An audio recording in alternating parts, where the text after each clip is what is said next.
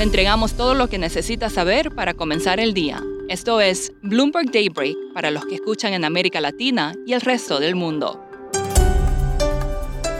Buenos días y bienvenido a Daybreak en español. Es jueves 18 de agosto de 2022, soy Eduardo Thompson y estas son las noticias principales.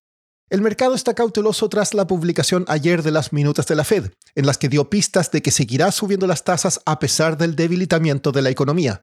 Los futuros accionarios en Wall Street tienen leves alzas, Europa sube, pero Asia cerró a la baja. El crudo avanza, al igual que los bonos del Tesoro de Estados Unidos, y el Bitcoin se recupera. Estados Unidos y Taiwán iniciaron negociaciones formales para profundizar lazos económicos. Es una medida que probablemente inflamará nuevamente las tensiones con China.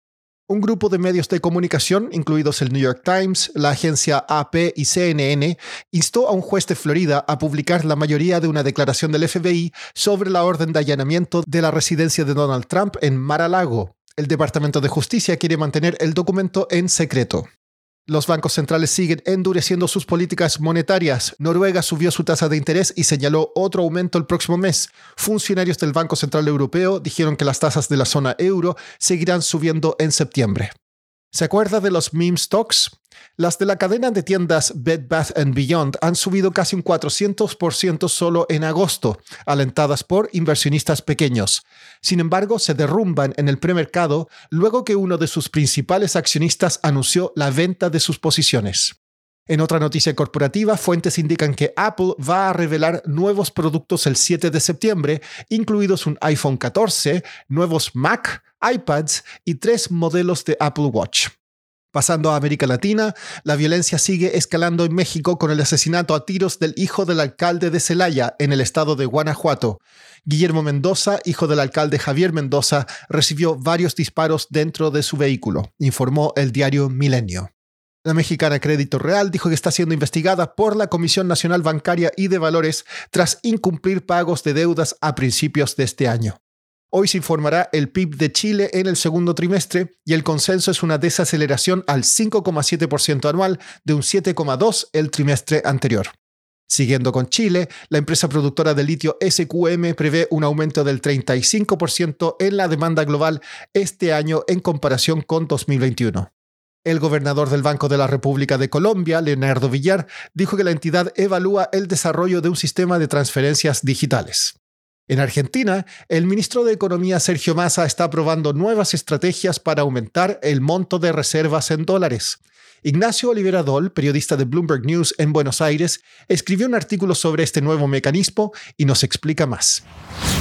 Bueno, lo que estamos viendo es que el gobierno de Argentina está poniendo toda su energía esta semana en instrumentar un nuevo mecanismo para que los grandes tenedores de dólares del país, que son los exportadores del sector agropecuario, traigan sus dólares para reforzar las reservas del Banco Central. En principio esto va a fortalecer las reservas brutas del Banco Central y luego si estos dólares son vendidos en el mercado cambiario, entonces el Banco Central podrá contar con dólares propios para intervenir en el mercado cambiario. El mecanismo consiste en lograr que las cerealeras ingresen dólares y los depositen en una cuenta en los bancos locales y para que los bancos puedan pagar un rendimiento por esos dólares, el Banco Central les vende a ellos una letra en dólares a 180 días con un rendimiento. El gobierno se juega mucho con esto y tiene con qué presionar. De alguna manera les sugiere que si no ingresan los dólares al país, podría dilatar el plazo en el que reintegra el, IVA, digamos, el impuesto al valor agregado que ellos pagan por las ventas que hacen al exterior, lo cual implicaría para las compañías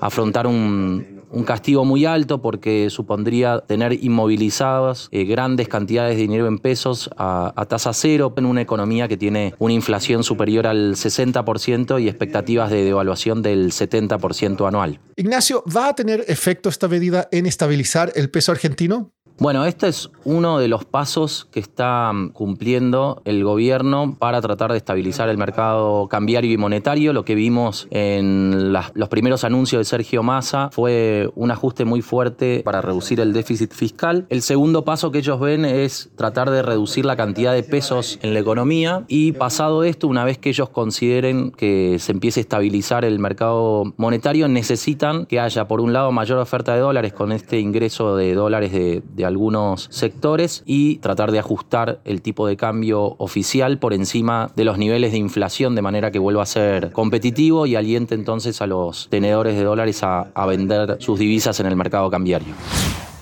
Por último, un estudio reveló que los sobrevivientes del COVID tienen un mayor riesgo de trastornos psicóticos y demencia durante al menos dos años tras el contagio. La ansiedad y la depresión generalmente desaparecen en dos meses, pero déficits cognitivos como niebla mental, epilepsia, convulsiones y otros trastornos permanecen elevados 24 meses después. Eso es todo por hoy. Soy Eduardo Thompson. Gracias por escucharnos. Para conocer todas las noticias que necesita para comenzar el día, revise Daybreak en la app Bloomberg Professional, donde puede personalizar las noticias que desee recibir. También puede suscribirse a la versión solo audio en Spotify, Apple Podcasts o la plataforma de su preferencia.